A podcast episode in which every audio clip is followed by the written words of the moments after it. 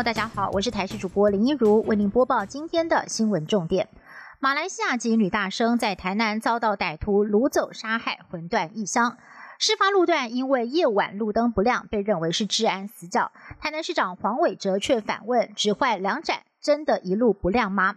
此话一出，惹怒了毕业生还有在校的学生。一名大四生发起了实名举发活动，要让市长看看事发路段到底有多黑。而同校的女学生也痛批：“用人命照亮的路，真的是很悲哀。”台湾博流旅游泡泡破局之后，各界很关心什么时候才能够出国旅游。交通部观光局表示，根据世界旅游组织预测，在疫情的冲击之下，大约要两年半到四年的时间，也就是说，最快要等到二零二四年才能够恢复全球观光。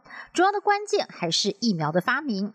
有学者认为，明年仍然是以国旅为主，二零二二年才有可能旅游泡泡，并且以临近亚太国家优先开放。不过，旅行工会指出，如果明年边境仍然没有办法开放，到时候全国恐怕有千家旅行社将会面临歇业。美国总统大选结果即将揭晓，攸关台美关系未来将如何发展。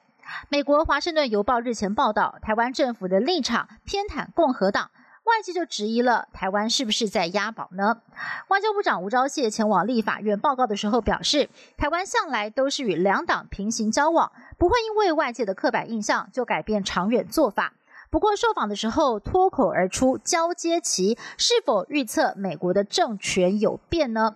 吴钊燮急忙解释，如果有政权轮替，当然有交接期；但如果没有轮替，会继续的跟川普政府保持良好的关系。选前最后周末，美国总统川普一天之内扫了五州造势，包括了四年前惊险获胜的铁锈带密西根州，另外也再次回访北卡罗来纳州。而候选人拜登同样抢攻密西根州，也重回老家宾州催票。不过，就在上个星期五，拜登的竞选团队巴士在德州的公路上，疑似呢是遭到了川粉车队包围，过程当中还一度遭到了撞击，造成了车身毁损，幸好没有人员受伤。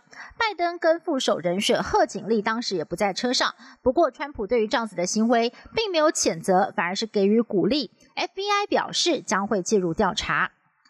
根据英国《太阳报》报道，三十八岁的英国王子威廉在今年四月份曾经感染了新冠肺炎，而且一度呼吸困难。但是，由于当时包括了威廉的父亲查尔斯王储以及英国首相强生相继确诊，尤其是首相强生的病情恶化，还一度住进了加护病房，情况危急。